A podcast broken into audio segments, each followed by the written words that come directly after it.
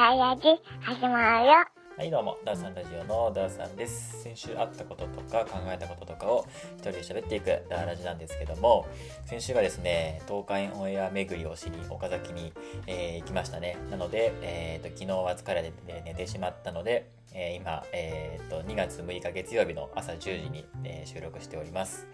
月曜日の朝5時にはね、間に合わなかったんで、まあ明日の朝あげようかなっていう感じですね。火曜日にあげます。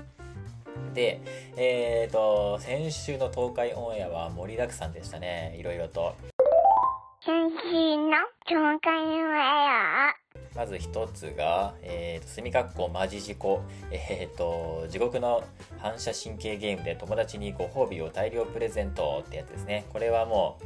う、もう、年始恒例なのかな？毎年恒例のこのぐらいの時期にね、やるやつなんだけど、あの、恒例っていうか、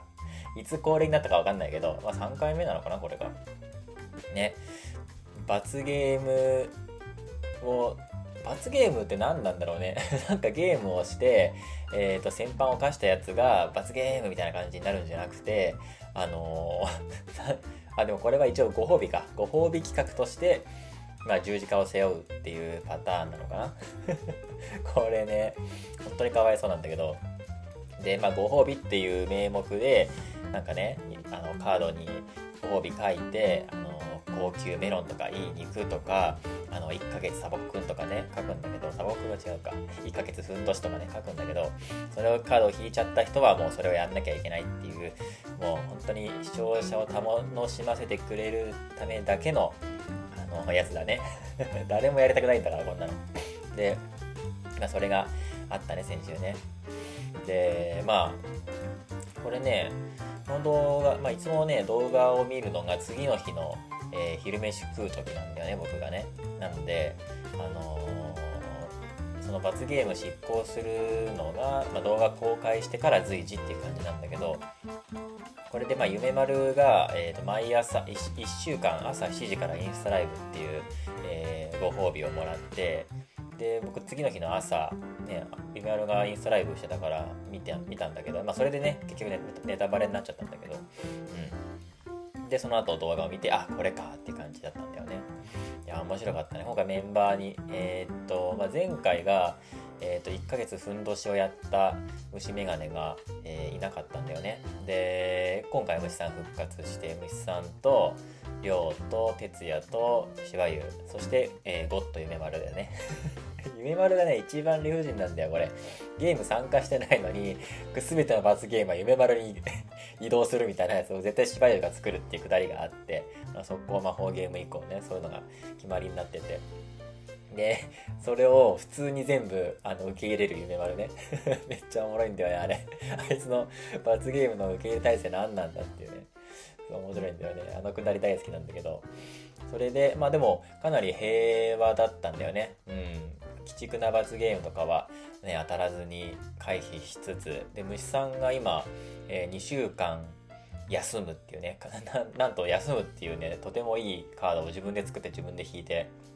今2週間休み中なんだよね。2回目の神休みをやってて。でもその中で米禁止。1ヶ月なん？じゃ半年だっけ？半年米禁止。えー、と2週間休みいい肉、え1ヶ月携帯電話使用禁止だったっけ？であとあれか。1ヶ月原始人だったっけ？完全に原始人デッキ作り上げちゃって。で今隠居しながら原始人の格好をしていい肉食って携帯がない状態で暮らしてるっていうただの原始人になってるんだけど。だからえっ、とねビニールハウスのイチゴを全部食べきっちゃう生放送やってたんだけどその時もね虫さんは欠席でいなかったんだよね。うん。まあコメントは来てたけどね。あのスマホが使えないだけでさ普通に PC は使えるんで仕事もできるしねあの Twitter もつぶやけるだろうしあのね動画にコメントを入れたりとかもできるんだけど。いやー面白かったね。またねあのペットボトルをねあの反射神経で掴むんだけどね。もう哲也をあのぶっ飛ばして哲也と虫さんをぶっ飛ばして亮がヘッドスライディング取りに行くやつとかねめっちゃおもろかったなあれあの動画面白すぎて見た後もう一回見たもんね もう今何回も見てるからねはい、で次ですね。次はね、えーっと、46都道府県旅行の旅京都府編ってことで、えー旅行の旅ね、毎回楽しいんだけど、京都、えーっと、利光と亮が行く京都だね。でね、やっぱ前の回がね、すごい良かったね。途中でカメラ止まっちゃったのはすごいもったいなかったんだけど、ね、容量いっぱいになっちゃってね。で、前、やってみたいと思ったね。ね、2000円でやってくれるんだとか思って。うん。ああいう時間は多分本当に大事だよね、今の現代社会。ね、常に、ね、スマホとか PC からの通知に追われてね、あらゆあらゆる情報がもう脳みそパンパンになるまでね、毎日毎日詰め込まれて、この、現代人が1日に得る情報量と江戸時代の人が1年間にあの受け取る情報量が同じっていうねデータもあるぐらいさとんでもない量もう脳みそがパンクしちゃうねホモ・サピエンスが耐えられない量のさ情報を毎日受け取ってる中でああいうゆっくりとした時間を過ごすのって本当に大事なんだろうなっていうのをあの利光の大演説 もう感動しまくってたからさもう目から鱗だったか体験みたいな。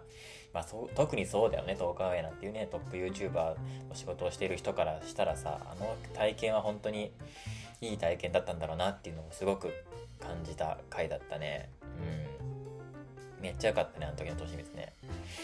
で、次が、えっ、ー、と、まあ、さっき言ったけど、生放送ね。ビニールハウスのいちご全部食べきっちゃう生放送ね。これね、えっ、ー、と、岡崎巡りをね、ちょうどしてたんだけど、岡崎巡りしながら、この生放送見ながらね、あの、めくってたわけなんですけども、まあ、キブサチ行ったからけどさ、キブサチもダメだったね。あまりにも人が並んでて、もう大名行列状態で、で、インスタ見たらね、すぐ、あの、幸代さんが、あの、今並んでる人の分でも終わりです、みたいな、ごめりんこーんっていうね、あの、投稿して、ああ、終わったみたいな感じだったんだけど、キブサチは諦めて、で、ランパーク行って、ね、あの、昔の動画のサブチャンでね、あの、ランパークっていうね、あの、卵メインのあのテーマパークテーマパークってことのパークではないんだけどなんだろうな飲食店飲食店パークみたいな なんかあってほんで卵がすごいうまいんだよね。だし巻き卵とねあの新発売新メニューの親子丼を食べたんだけどまああの定番の究極の卵か卵かけご飯っていうのがあるんだけどそれ食べずになぜかね新メニューおすすめですよって店員さんに言われて、あ、そうなんだ、じゃあこれをくださいっつって、親子丼食ったんだけど、まあうまかったね。ランパーク行って、その後芝浜公園行ったり、音川行ったりしてね、その撮影地巡りというか して、で、まあ最後に、あのー、まあ前も行ったことあるんだけどね、またアバチキ行って、前行った時はね、アバチキで東海セットみたいなやつ買ったんだけど、ポテトと唐揚げついてるやつね。今回はちゃんと手羽先とね、あとまあいつもの唐揚げを食べましたね。ババチキのね、唐揚げは本当にね、日本で一番美味しいからさ、うまかったね。プレーンでね、タレなしでプレーンで、えー、4つか5つか食ったんだけど、めちゃくちゃうまかったね。うん。で、この生放送の動画なんだけど、えー、あの、虫さんがさ、お休み中だからさ、増田が出てんだよね。あの、普通の、ただの高校の同級生。すごいよね。この680万人のさ、登録者がいるさ、トップ YouTuber のチャンネルの生放送でさ、ね、しかも生放送15時間のさ、長編生放送で、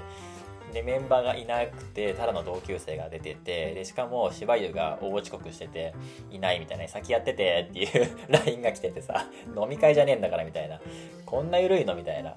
YouTube、トップ YouTuber の生放送そうって、生放送ってこんな緩いのみたいな言ってたけど、すごかったね。あの、緩い空気感ね。で、はじめが、りょうと増田がいっぱい食って、180個か。ね、いちごを食ってて、まあ、基準がわかんないけど、まあ、結構食ったんだよね、180っつったら。で、次に、え、ー、と、遅刻してきた芝生と利光の回なんだけど、ずっとふざけてて、あの、なんか、結局、100個で終わっちゃって、もう大ブーイングになって、次、えっ、と、夢丸と、えっ、と、哲也の番になって、夢丸と哲也もその寮たちがすごい頑張ったからそこに習って同じ180個で並んだんだよね。で、2週目に入って、えっ、と、また寮と増田が来て、で、食べてて、さすがにね、もう180もいけないからさ、まあ、100いくつか食べるんだけど、本当にね、としみそ芝生は本当に100個って何みたいな。なん、なん、何やってたのみたいなね。ずっとふざけてたでしょみたいな感じにで文句言いながら食い進めてたんだけど大体2時間前後になったらね交代で次のチームが来るっていう空気感だったんだけどだけどそういうルールはないんだけどね。なんとなくの空気感でね。そういう感じで進んでたんだけど、まあ、一向に来なくて。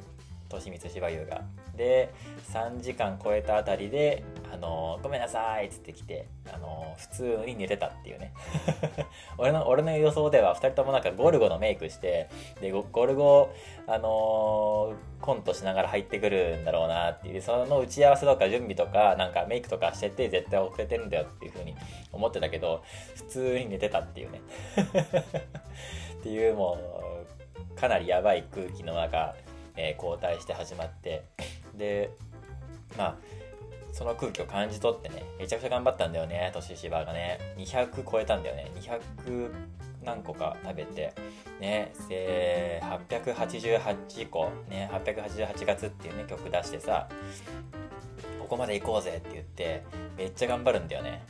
そのもうずっと年芝の回はずっと見てたんだけど家で。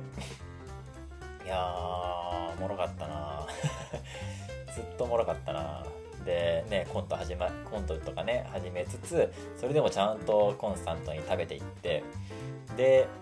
でもうちょっとで、あと、あと1回で800、あともうワンターンで888個になるぞっていう時に、えー、っと、哲也が来るんだよね。えー、ここで来ちゃうか888個行きたかったと思ったんだけど、えー、哲也からね、すごい、あのー、告知があってさ、なんと夢丸体調不良で、あのー、欠席になっちゃって。すごいよね、このタイミングでみたいな。虫さんお休みな上に、芝生大遅刻な上に、夢丸が、えっ、と、早退っていうね。うん。もともとなんか喉、鼻声だね、みたいなコメントあったんだけどさ、もともと鼻声で、ちょっと風邪気味みたいな。いや、風邪とかひいてなくて、あの、ただ、あの鼻声なだけなんです、大丈夫ですよ、みたいなこと言ってたんだけど、で結局熱出ちゃって、で、来れませんってなって、で、哲也が一人で来て、どうする？みたいな。この生放送どうする？もうすでに大失敗なんだけど、みたいな感じになって。で、とりあえずね、哲也が来て、で、柴田と清水で3人揃ったから、ね、あの、リサイタルで揃ったから、これで888個行こうぜ、っつって、えー、行ったんだよね。あそこ結構神回だったね。もう切り抜きとかでもね、されてるけど、ね、あそこ良かったなと思って。で、あとは、ね、そのまま頑張って食い進めていって、で、目標をとりあえず1000個にしようっつって、もう残り2時間とかになっちゃって、で、1000個頑張って食べきろうって時に、最後ね、増田と亮が戻ってきて、全員揃って、ね、全員揃ってっていうか、あの、ミスさんいないし、夢丸も来れなくなっちゃったし、で、なぜか増田がいるし、みたいな感じで、意味わかんないラストになっちゃってね。あと、あのーなんだろう、お手お手伝い係のさ、ニトロ爆弾ことイクトがいるんだけど、あいつがなんか、よくわかんない挙動をずっと撮ってるんだよね。増田が一人になっちゃって、りょうがトイレ行くとかで、増田が一人になっちゃって、東海オンエアでさ、5万5千人ぐらいが、ね、その生中、生配信を見ている中、メンバーがゼロで、同級生の増田が一人残ってて、増田が困ってるのに、イクトが絶対助けに行かないっていうところがあって、いや、行けよ、お前助けてやるよ、みたいな感じだったんだけど、絶対カメラに映ろうとしなくて、いや、俺なんかがこんなん映れないっすよ、みたいなこと言ってて、ねえ、何？と思って。いや、増田が一人の方がおかしいだろ、みたいな感じで、そこはなんか、ねえ、助けてあげようよって思ったんだけど、全然そこに行こうとしなかったりとか、あと、あれ、亮が、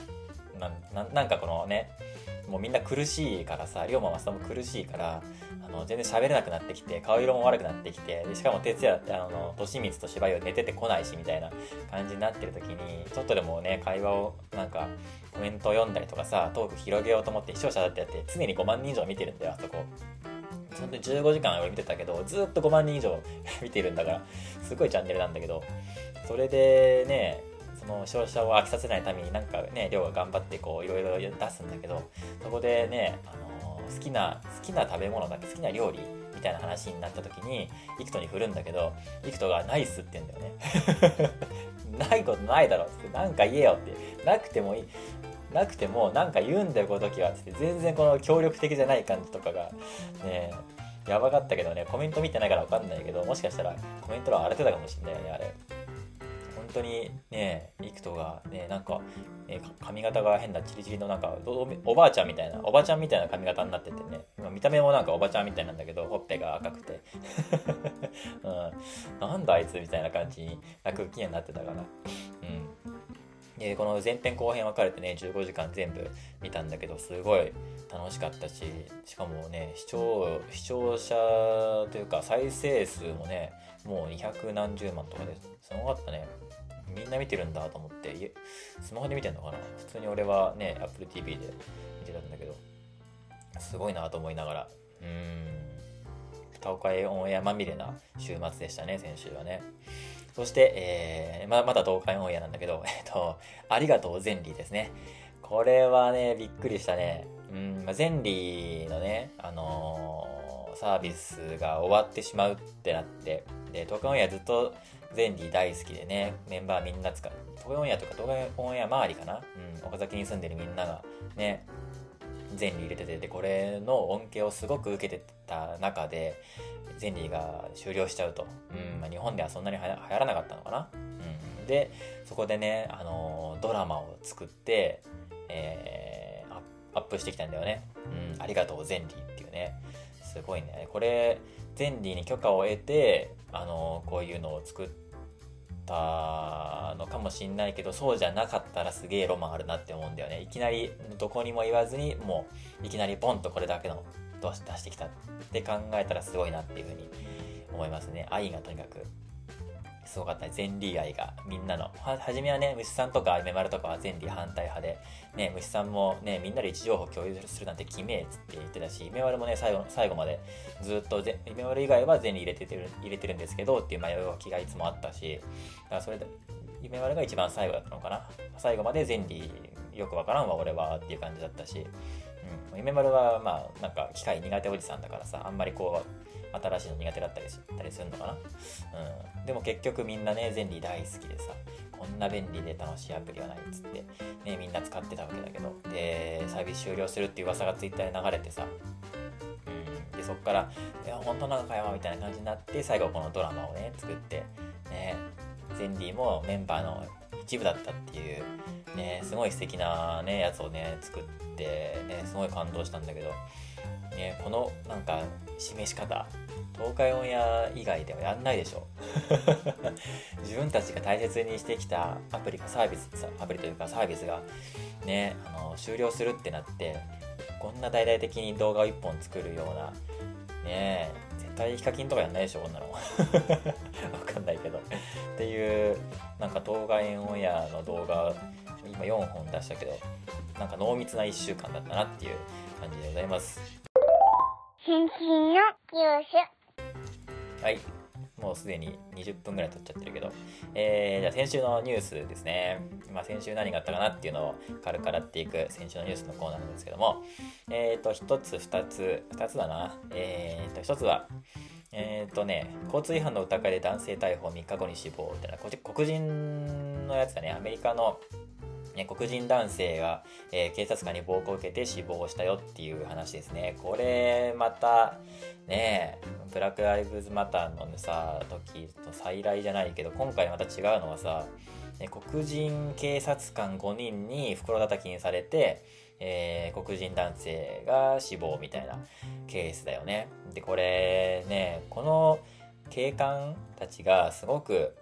悪いやつだったからこういう事件が起こったっていう話ではないんだよね。うん。これはもう本当に構造構造上の問題というか、たまたまそこに居合わせた男性がが運が悪かったとかまずかったとかそういうのじゃなくてもうあのアメリカの若い黒人男性の主な死因が警察官による殺害なんだよ。これめちゃくちゃ社会問題じゃない？ってかまあ、まあ、めちゃくちゃ社会問題なんだけどアメリカでこのことっていうのは1000人に1人はあの警察官に暴力を受けて死ぬんだって黒人男性って。すごいよね。だからそのたまたま起こったことでことではなくても構造上の事件であってでなんか黒人の人はね親に教わるんだってね、うん、その外に出る時はあの警察官に注意してってのみんみんなの平和を守る警察官なんだけどその警察官が完全に悪なんだよね。外に出るときは、あの、あ警察警察官のが、あのいたらちょっと身なりを整えたりとかあのちゃんとしてるような感じを振る舞いなさいっていうふうにお母さんに教わるらしいですよその黒人の人っていうのは。それぐらいねあの警察官に殺されるだってね1000人に1人警官に殺されるってすごいよね。そんなわけないもんだって。すごいことになってるんだけどまあこれがまたねねあのジョージ・フロイトさん事件の再来じゃないですけどでまたこれがさそのその人が、ね、暴行を受けた場所っていうのがさキング牧師が亡くなった場所と同じ場所だったんだよね。でこれがまたなんかドラマチックというかさそういうのを生み出しちゃってねすごい抗議運動というか問題になっててまあすでにねこの5人の5人の警官はねクビになってるんだけどあとは元同僚がさ TikTok で内部告発とかしててもうこいつらマジでやばかったみたいな、うん、暴力なんか警察っていうそのなんだろう看板を背負って暴力を働いてたずっとやってたみたいなね、まあ、もちろん相手が強盗とか殺人犯とかの時はねある程度しょうがないにしてもでもそれでも暴力は犯罪なんだよっていうのをなんか TikTok で言ってましたね、うん、っていう事件がありましたね。本当にね痛ましいね。なんか日本もいろんな問題あるけど本当になんかレベル違うなって思いますね。こういう大きい国のこういう大きい問題っていうのはね。歴史がなんかすごい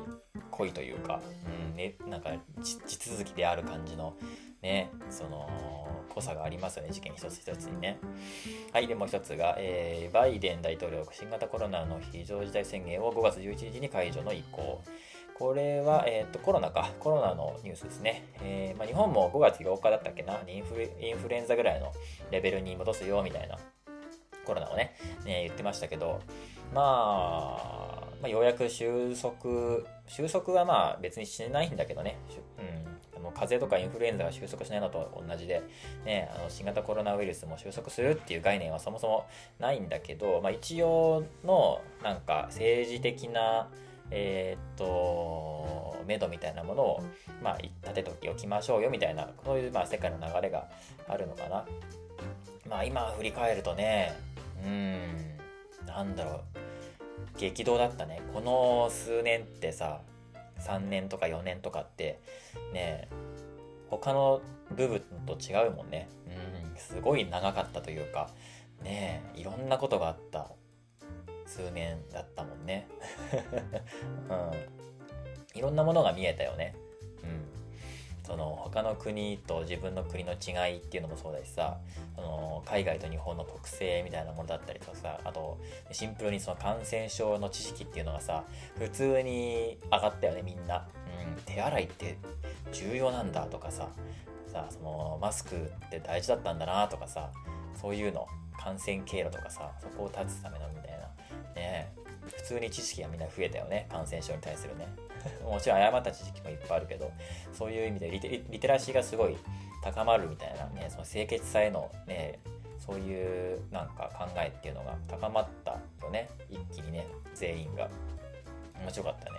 うん、面白コロナを振り返って面白かったっていうのはあれだけどでもなんかそういう感覚は正直あるな、うん、そのコロナを収束させるためとかみんなに迷惑をかけないために、ね、自分が感染したら職場のみんなとか家族に迷惑かかっちゃうからそうならないためになんか順応する、うん、日本人に対してあのマスクなんかつけてたまるかとか中国人がこのウイルスを国外にばらまきやがったんだ中国人を許すなみたいなそういうことを言い出す西洋人のこの違い。このやっぱ自分の権利をね主張する西洋人っていうのをなんかすごい見せられてきたなんかこの数年だったなっていうふうに振り返るんだよね。そのなんだろうなみんなマスクをつけましょうみたいなことを言うんだけどそれにすごい抗うんだよね海外の人って。俺たちはさインフルエンザもあるし花粉症もあるしねもともと別にねマスク大好きじゃん僕らって。うん、海外の人が日本に来てびっくりすることの一つとしてさみんなマスクつけてるっていうね。その風邪をひいてるわけでもないのにも俺も別に普通にマスクするしその今日寒いなマスクしていくかぐらいの感じでマスクするし。でも海外でマスクしてる人ってあの病重重症のね病気の人かお医者さんぐらいでしかマスクって見ることないからびっくりするんだってね。電車とかさ歩いてる人がみんなマスクしてるとびっくりするんだってね、うん。なんか喉を保湿するとかそういうのとか本当それそれだけで、ね、僕らはマスクするからマスクにそもそも抵抗がない、ね、民族っていうのもあるんだけど。海外ではそんなね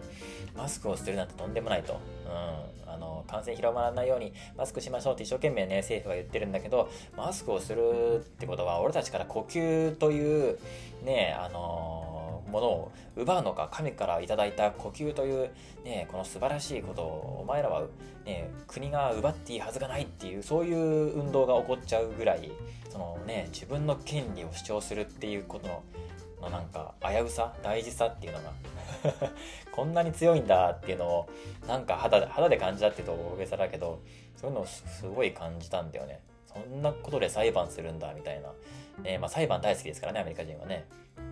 そうそうなんだっていうね。呼吸今僕がしてるこの呼吸はね自分の権利だっていう発想になったことねえなっていうさ。すごいよね。そのねやっぱ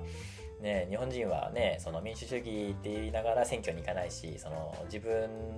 の自分の考えとかを主張することっていうのは恥ずかしいことじゃないか。でもねアメリカとか、ね、海外に行くと、ね、それが全く逆であってさ自分の意思とか自分の意見や、ね、個性を主張していかないとあの認められないしあの普通に楽しくハッピーに過ごせないっていう社会構造があるからさすげえなーって思っちゃうよね。うん。呼吸。球の権利を、ね、この人権問題にこう発展していくんだなって思うとすごいなっていうのがあるしであと、まあ、最近最近というかねそのもうマスク外していいですよって政府が言ってるのに僕ら日本人はみんな外せないみたいなのをやたらこう声高らかに言う人たちが一定数いるんだけどなんでだろうっていうのは純粋に思うんだよね。別に外せなくてもよくねって思うしこれは全然外しちゃうけどそのマスクつけてねって言ってる店舗とかに入るときは別にするしそれ以外のところでは別にしないしっていう、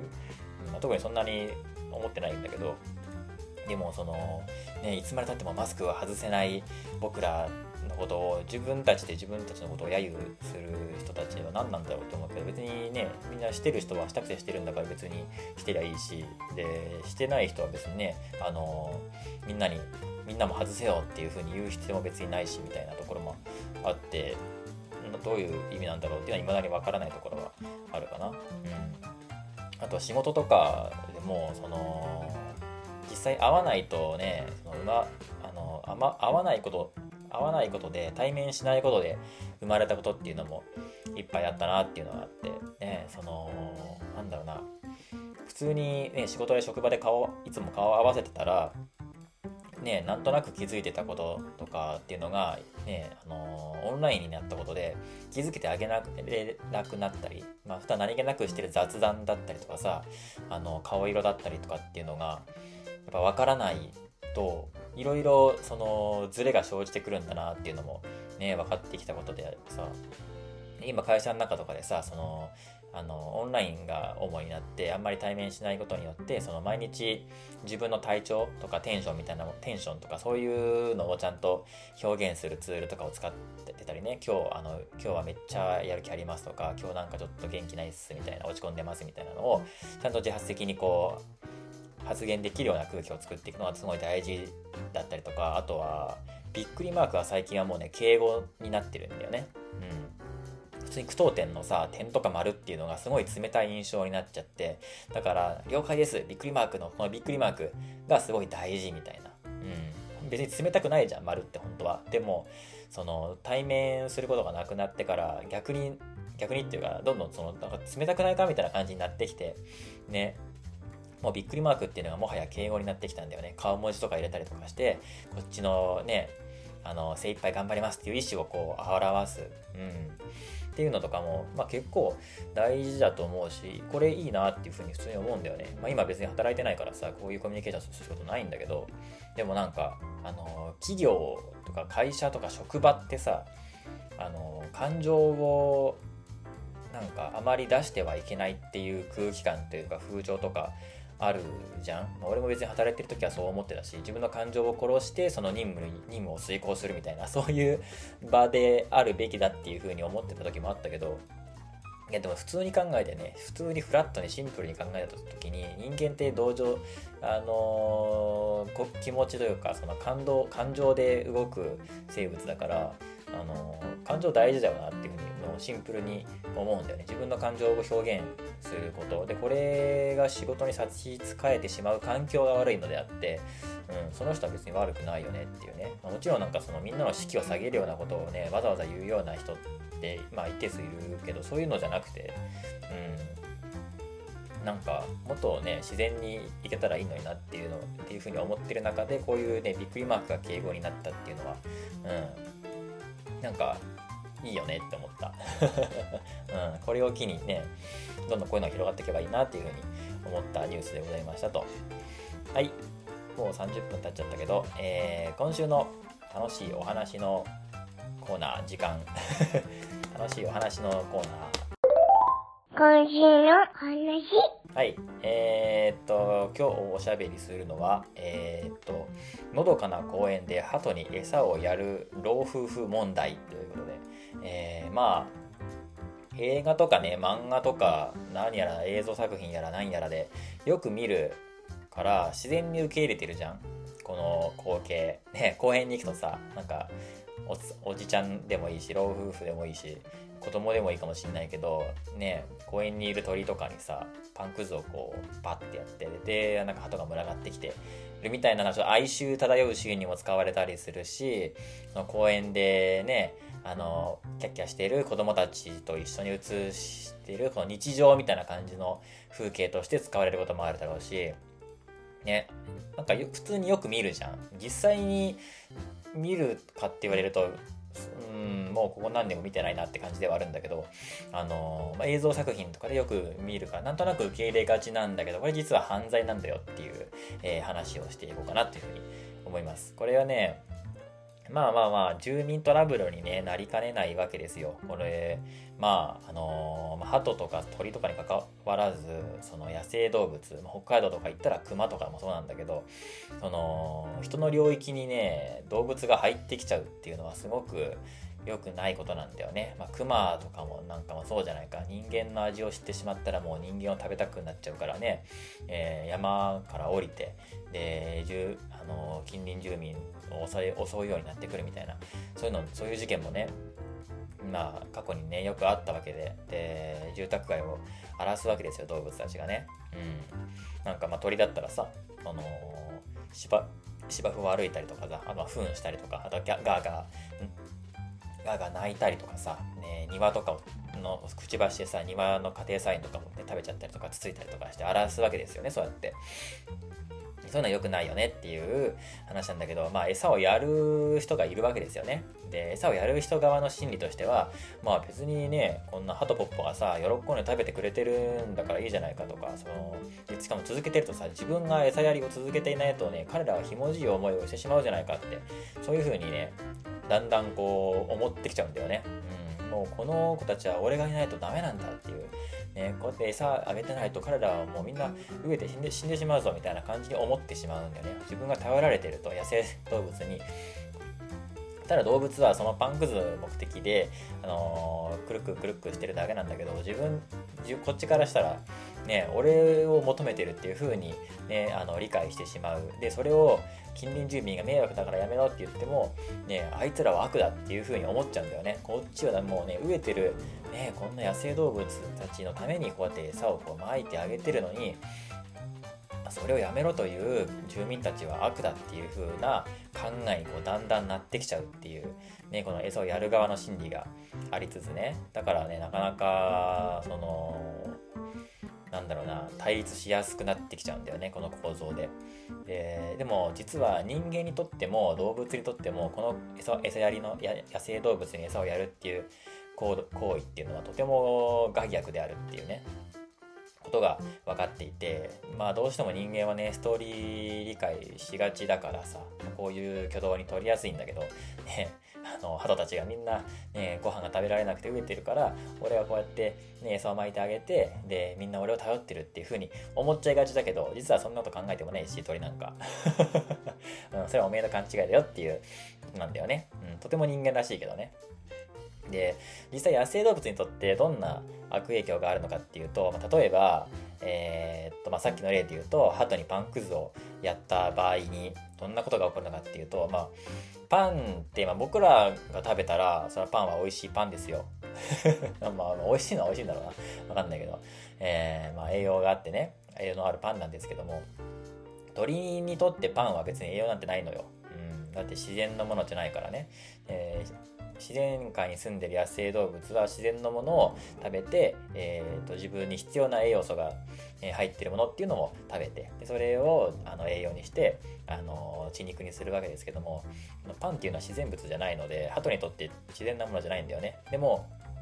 でも鳥たちはパンに群がって食べるのよ。うん、で、えー、これを見てあの鳩は飢えているとか嬉しそうに食べてるっていう風に、えー、人間はストーリー理解をするわけですよね。ででも実際パンには栄養はないんだよね、うん。まあ、厳密に言うと鳩にとって必要な栄養素は、えー、僕らのパンには入ってないんだよね。だからその空っぽのものでお腹いっぱいになっちゃうわけですよ。本来摂取すべき栄養素が含まれた食べ物をあのー食べられないんだよね。お腹いっぱいになっちゃうから、まあ、鳥なんてさ飛ぶためにねあのー、自分の体を軽くするようにさあの進化してるわけだから骨もスカスカにしてさ。でだからいっぱい食べ、うんと、ご飯もそんないっぱい食べないのよ。だからもうパンだけでお腹いっぱいになっちゃうと。そうなるとどうなるかっていうとそのご飯食べずにお菓子だけ食べてる生活みたいな感じになっちゃうんだよね。人間で言うと。ね、ご飯お肉とかさ魚とか野菜とかご飯あの米とかを食べずにずっとスナック菓子だけ食べている状態になっちゃうんだよねその鳩っていうのは人間でいうと。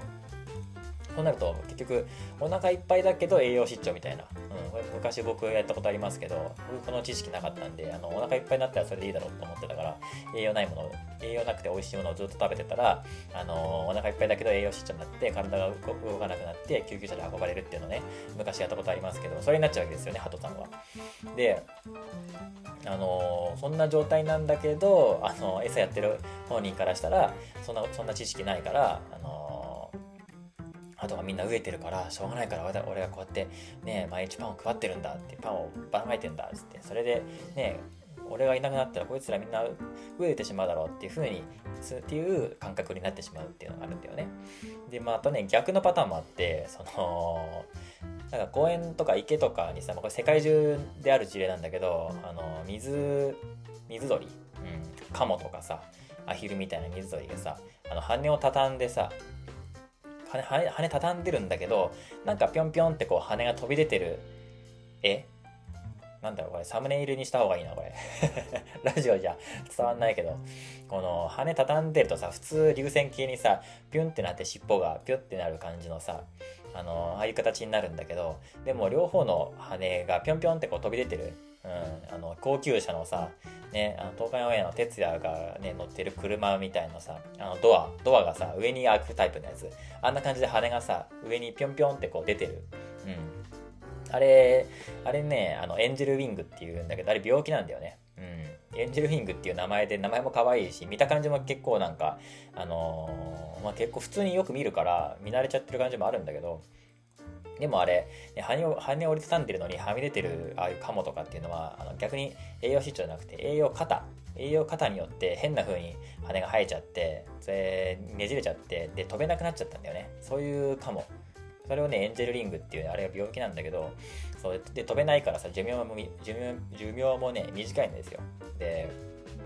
こうやってだから栄養のないパンとかを与えるとあの栄養失調になっちゃうしお腹いっぱいでね。でしかも栄養過多のもの、うん、なんかわかんないけどあのツナフレークとかそういうのをあげたあげちゃったりすると逆にもう栄養過多になっちゃって、まあ、人間でいうとこの肥満なのかそのそういう病気になっちゃってで飛べない鳥が生まれてしまうと。で他にはね鳩鳩とかもそうなのかな？なんかあの餌をね蓄えておく袋がね喉にあるんですよ。うん鳩はないか。あのー 冬とか餌が取れなくなった時期とかでもそこに栄養蓄えておけるとかあと子供に餌をやる時とかにそこにねあの捕まえた餌をいっぱいあの蓄えておくっていう喉に袋があるんだけど名前名前忘れちゃったんだけどそういう袋があって。でそこにあの人間がねパンくずをやるとそのパンがその喉の内側に張り付いちゃって取れなくなっちゃってそれそれにカビが生えてきて腐っていくっていうそういう病気とか炎症を起こしちゃったりとかしていい迷惑なんだよね。でも鳩からしたらそんな知識ないじゃん。鳥だもんそんなの。当たり前じゃん。自分にとってね何が栄養のある食事なのかとかそんなこと考えもせずにパンくずばらまいたらそこにくるくくるくって集まるのがそんな当たり前なわけで。それを見て人間がね、あよしよしよし、俺のまいた餌にね、食いついてるな、可愛いやつめめっていう風に思っちゃうんだよね。っていうので、あのー、話が進まないわけですよ。うん。鳥サイドから見たらねそりゃ落ちてる食べ物落ちている食べ物を食べるのは自然だしでそれが健康に良くないとかね知らないんだよね。でも人間サイドから見ればさお腹を空かせた鳥が喜んで食べているように見えて可愛いわけですよ。で頼られて頼られてるっていう風に錯覚もできてねなんかわかんないけど自己肯定感とかも上がるわけですよ。で何年もねそういうのを続けてるとその一人のおじさんがずっと おじさんかわかんないけど一人の人がその公園にねずっとパンパンくずばらまいて鳩に餌やりしてるとかじゃないにしてもそこを訪れた観光客とかねそこに遊びに来たね子連れの家族とかわかんないけどそういうそういういろんな人たちが鳩に餌をやり続けて何年も何年も経っていくともうそこに住ん、その公園周辺に住んでる鳥たちっていうのは、自力で餌を取りに行こうとしない動物たちっていうのがもう育っちゃうよね、それはね。で、そんな中でも人間が与えた餌の奪い合いが始まって、自分で餌取りに行けばいいんだけども、そこの餌、ね、人間がポロポロ落ちて、落としていく餌だけを食べてきた家系の鳥がいっぱいいるわけだから、そこでも餌の奪い合いが発生して、そこで傷を傷ついたりとか、ね、したりとか、あと感染症がそこで蔓延したりとか、そういうことがね、起こっていって本当にいいことがないんだよね。うん、だからこういうのは知っておいた方がいいしその安易にね野生動物に餌をあげてしまうと本当にとんでもないことになってしまうよっていうのがなかなかね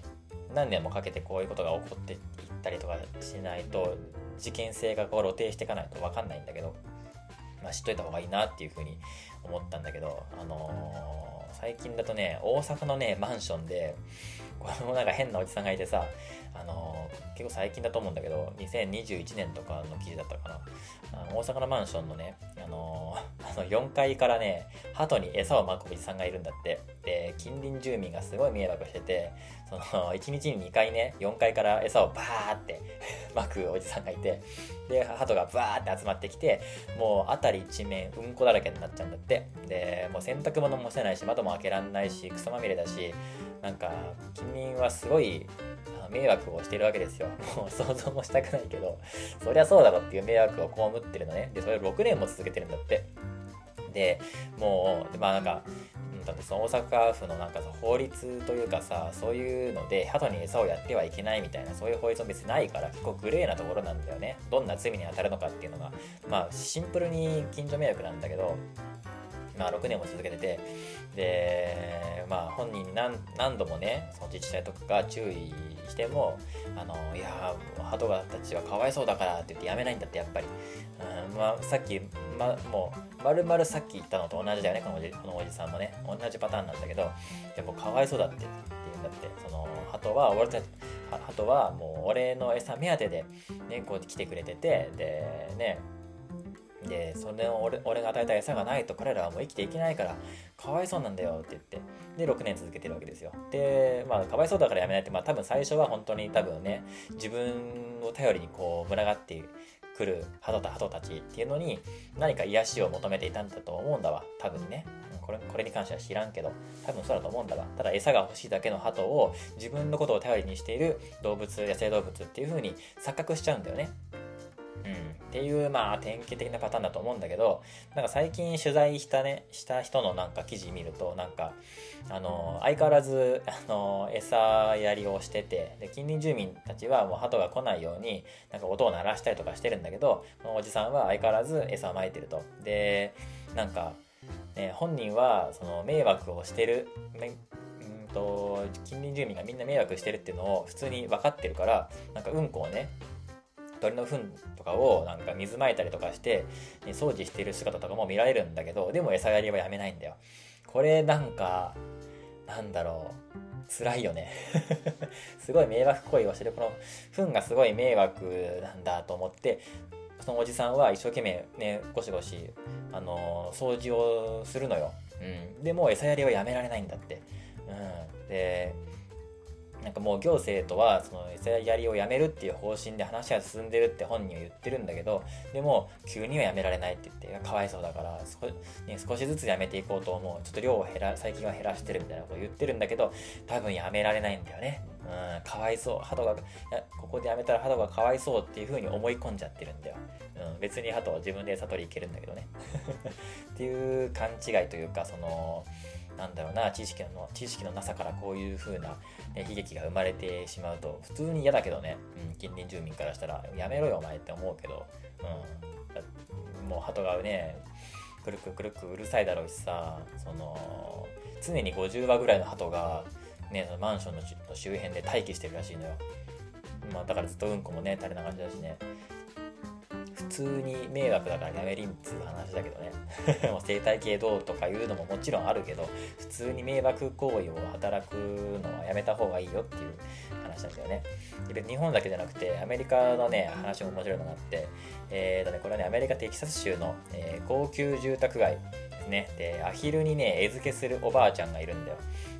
うん、まあ、えーと、おばあちゃんとおじいちゃんかな、うん、老夫婦がいてで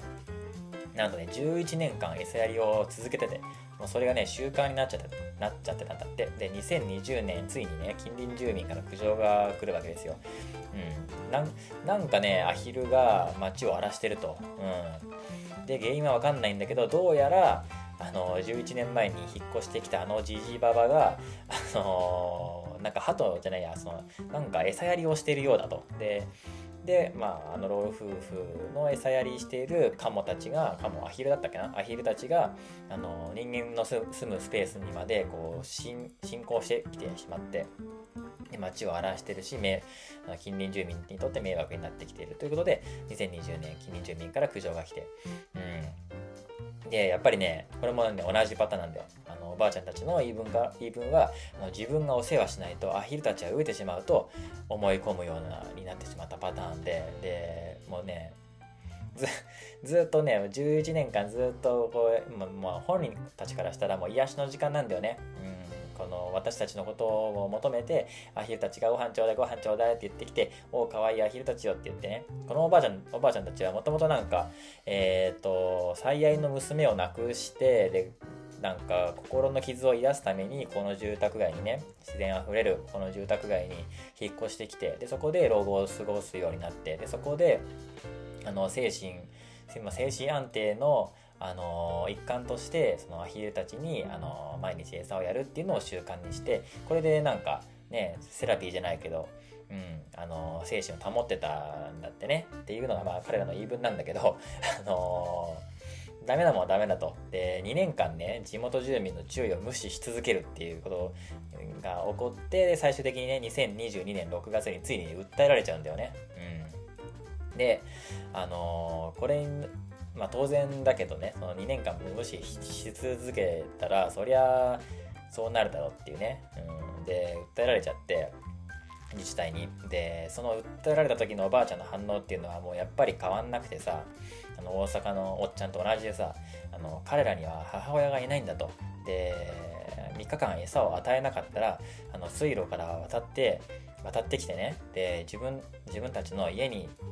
の庭の方まで来て庭でねなんかガーガーガーガー泣き始めちゃったとで彼らは飢えているのよとアヒルあ私はアヒルを愛していますが自治体のみんなはアヒルのことが嫌いなんですねとかって言うらしいのよ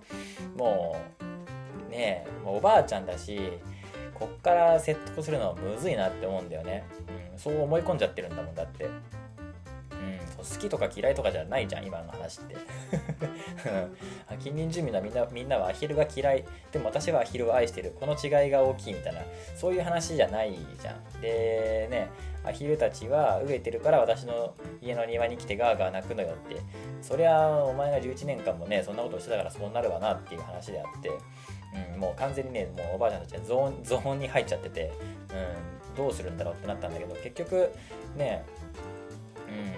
その裁判に負けたらさ、まあ、おじおじちゃんおばあちゃんお金ないからさ自分たちのね家を売り払ってさ、あのー、街を出てくしかないわけですよ。うん、そうなっちゃう、まあ、結局この裁判のまだねどうなったか分かんないけどね、うん、やめるしかないん